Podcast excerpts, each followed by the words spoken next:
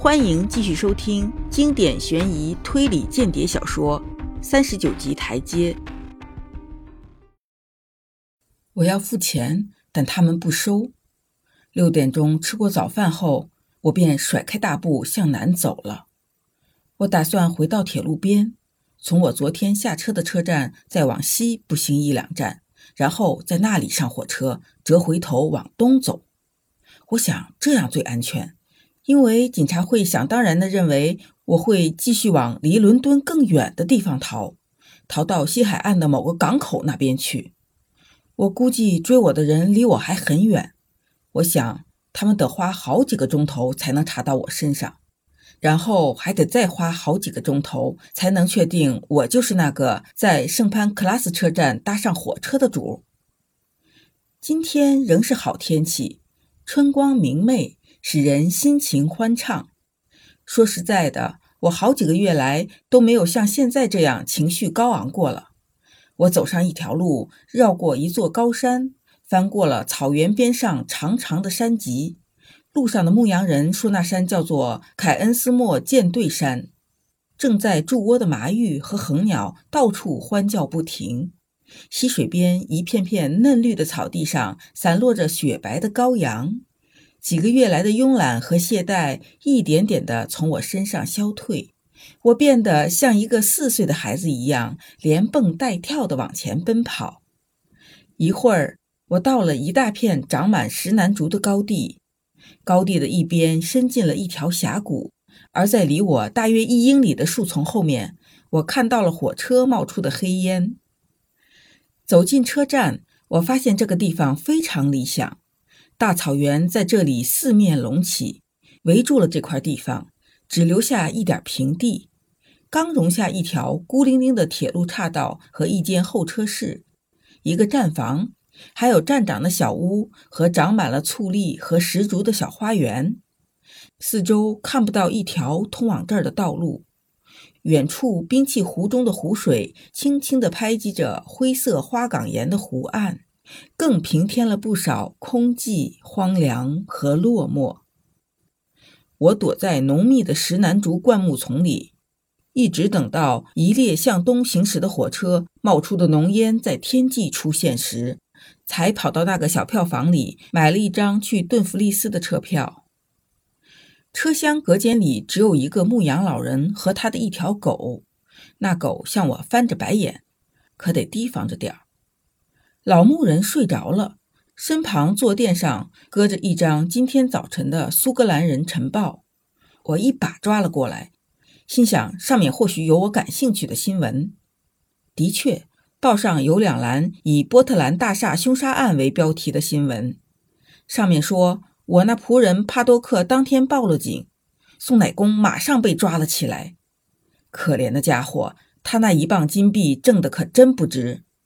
而对我来说，那钱花的倒很合算，因为他把警察拖住了整整大半天。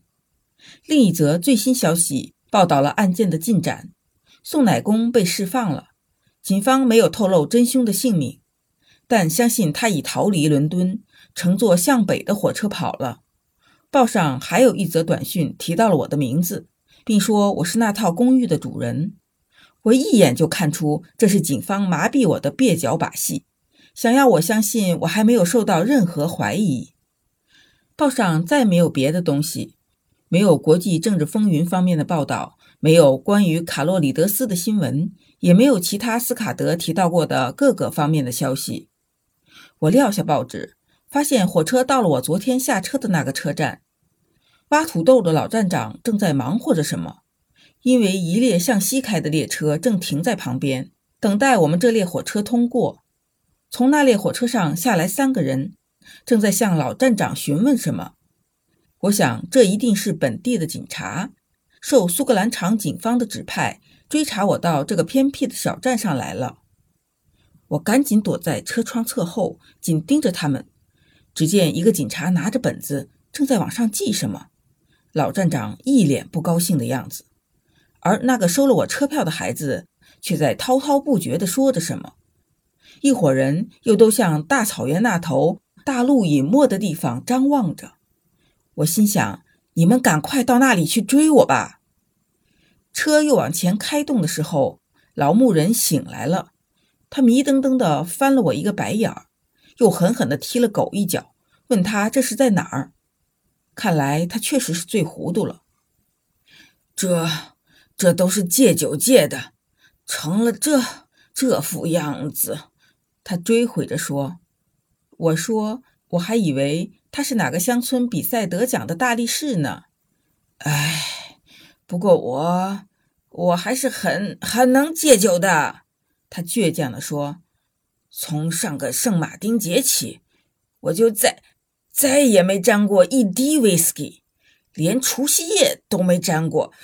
虽然我实在是馋极了。”说着。他把穿着鞋的脚翘上座位，又把那蓬乱的脑袋塞进椅垫。这就是报应，他含糊不清地说：“我现在头痛的要命，安息日就要到了，我得想点别的办法。”你怎么搞成这样的？我问。喝了那种叫做白兰地的东西，我正在戒酒。不能喝威士忌，所以每天只能抿一点这种白兰地。现在好了，我大概半个月都好不了了。他渐渐变得语无伦次，浓重的睡意又让他合上了眼睛。我正在打算在前方的哪个车站下车，突然来了一个更巧的机会，列车忽然停住了。停在了横跨一条黄浊色河流的桥头上。我伸头朝外一看，只见列车的每一扇窗户都紧闭着，四周也没有人影。于是我拉开车门，一下子跳向路边浓密的榛树丛。要不是那只可恶的狗，一切本来就会很顺利。可那畜生大概以为我偷了它主人的东西吧，一下子狂吠起来，还扑上来叼住了我的裤脚。那老头醒过来，以为我要自杀，便冲着车门大声叫嚷起来。我急忙爬过灌木丛，跑到河边，在树丛的掩护下，一气儿跑出了一百多米。我从树后面回头一望，看见列车员和好几个乘客正聚在敞开的车厢门口，一起朝我这边张望着。我这次告别真是够张扬的，就差一支军乐队演奏欢送了。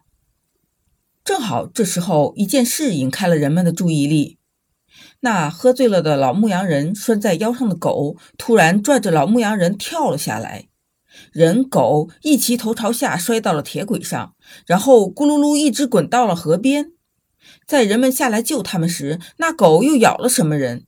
只听得一阵阵斥骂声，一时间他们都忘了我。我趁机又爬出了好几百米，待回头再探看时。只见火车已开走，车尾正慢慢消失在峡谷之中。本集播讲完毕，下集精彩继续。